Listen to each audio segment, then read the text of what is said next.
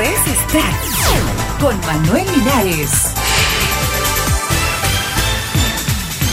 Muy buenos días, estas son las noticias para hoy jueves 8 de abril del 2010.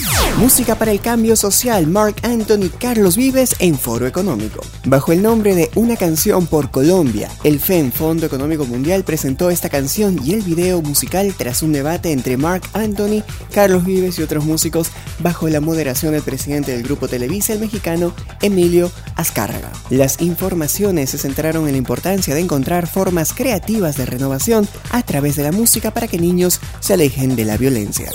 Olga Tañón en tour por todo el Perú. El tour se desarrollará desde el 1 de mayo en Chiclayo, luego llevará su show a Iquitos, Cusco, Arequipa, Tacna, Trujillo y Huancayo. La mujer de fuego comentó que siempre ha querido cantar para la gente de todo el Perú.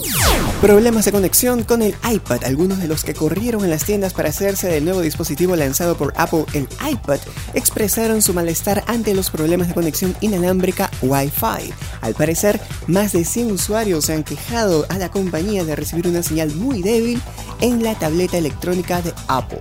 La compañía ha reconocido en su página web de soporte técnico que en algunas ocasiones el iPad puede no reconectarse de forma automática a una red inalámbrica conocida.